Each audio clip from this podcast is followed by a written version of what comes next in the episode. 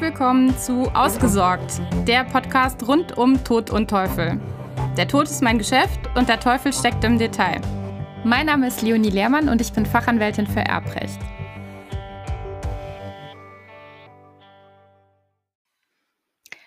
Recht regelmäßig werde ich gefragt, ob es wirklich notwendig ist, bei Eintritt eines Erbfalles das vorhandene Testament oder etwa vorhandene sogar mehrere Testamente tatsächlich beim Nachlassgericht abzuliefern.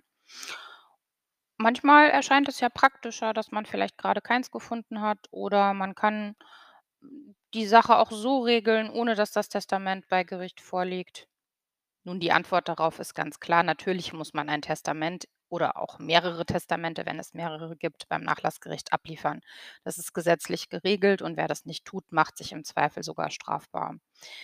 Neben der Strafbarkeit hat diese Frage allerdings auch noch eine andere Komponente, nämlich die, dass man möglicherweise zusätzliche Kosten dadurch produziert, dass man das Testament nicht abliefert. Und das kann für einen selbst auch durchaus unangenehm sein. Wir können das sehr eindrucksvoll sehen an einem Beschluss des OLG Rostock hm, aus diesem Jahr. Die hatten sich damit zu befassen, dass erst in einem Erbscheinsverfahren die Existenz eines Testamentes hm, bekannt wurde. Und zwar war es in diesem Fall so, dass eine vermeintliche Miterbin zugunsten ihrer selbst und weiterer zwölf Erben beim zuständigen Nachlassgericht einen Erbscheinsantrag gestellt hatte, weil sie davon ausging, dass eben kein Testament vorhanden ist und somit gesetzliche Erbfolge eingetreten ist. Der beantragte Erbschein wurde zunächst auch tatsächlich erteilt. Allerdings existierte tatsächlich ein gemeinschaftliches Testament des Erblassers, das seine Ehefrau als Alleinerbin auswies. Und dieses Testament legte die Ehefrau dann eben während des Erbscheinsverfahrens irgendwann vor. Hm.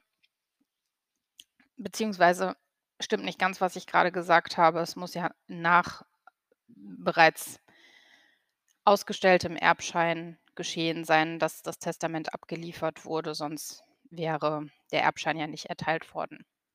Naja, jedenfalls war dann dieser Erbschein in Umlauf und damit auch entsprechende Kosten für den Erbschein entstanden.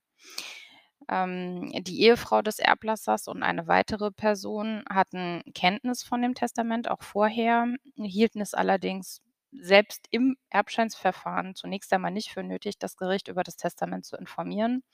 Und ähm, diese beiden Personen, die das kannten, hatten es damit eben bewusst verschwiegen.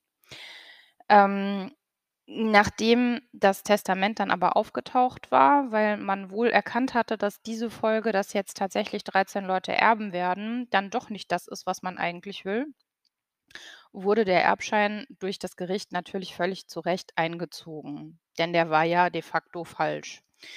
Das Nachlassgericht hat dann den einzelnen Beteiligten des Erbscheinsverfahrens die Gerichtskosten des Einziehungsverfahrens und ähm, eben natürlich für den Erbschein vorher noch auferlegt.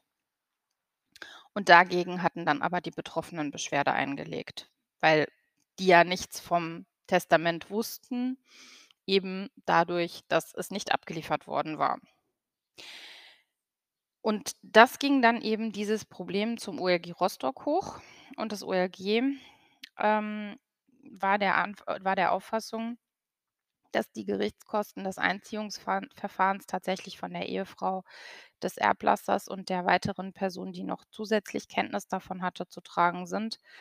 Ähm, eben weil diese beiden Personen das Testament kannten, es verschwiegen hatten, nicht abgeliefert hatten und dementsprechend ähm, beide ein grobes Verschulden daran traf, dass der Erbschein überhaupt erteilt und dann entsprechend in der Folge auch eingezogen werden musste.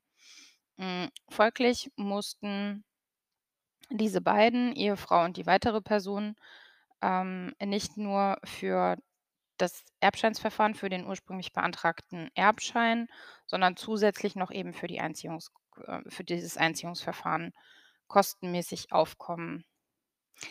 Je nach Wert des vorhandenen Nachlasses kann das wirklich teuer werden. Deshalb ist das aus meiner Sicht ein sehr gutes Beispiel dafür, dass man unbedingt etwa vorhandene Testamente abliefern sollte, um nicht am Ende in diese Kostenfalle oder aber eben noch schlimmer, ähm, in die Falle der eventuell sogar gegebenen Strafbarkeit zu tappen. Also Testamente immer abliefern, spricht ja normalerweise auch nichts dagegen und dann hat man diese Problematik jedenfalls nicht. So, das war's auch schon wieder für heute. Ich hoffe, es hat dir gefallen. Wenn das der Fall ist, trag's weiter, dass es diesen Pod Podcast gibt und hinterlasse mir gerne eine positive Bewertung bei Spotify.